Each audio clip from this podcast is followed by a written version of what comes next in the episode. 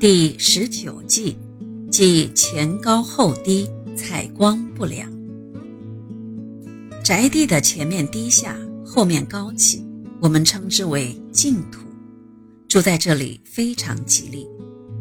由于门前的地面比住宅地低，要走进住宅就要登上几个台阶，给人一种上升向上的感觉，因此在心理上令人感到吉祥。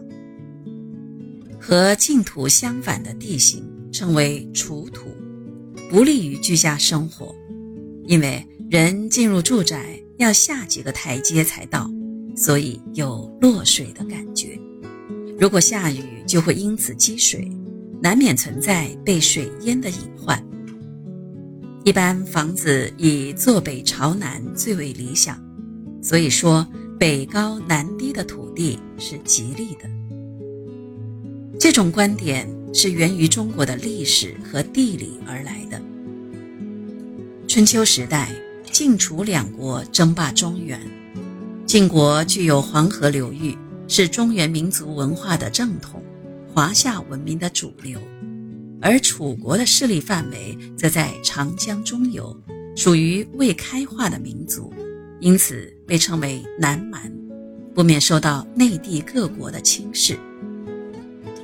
这种风水的言论，也就是北高南低利于居家的看法，以现代科学观点而言是相当有道理的。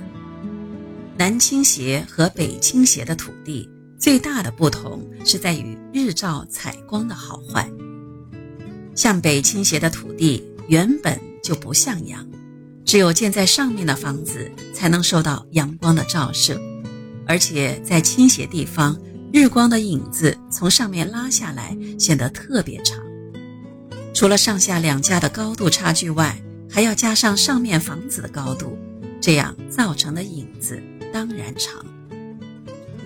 在买新房子的时候，如果碰上这种地形，有时候因为后面上方没有盖房子，所以常常忽略了日照的问题，这一点一定要注意。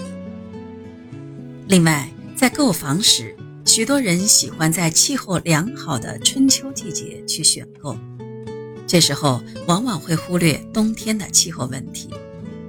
向北倾斜的土地，一到冬天，北方和西北方将受到凛冽的寒风吹袭。这种住宅虽然便宜，自有其利弊。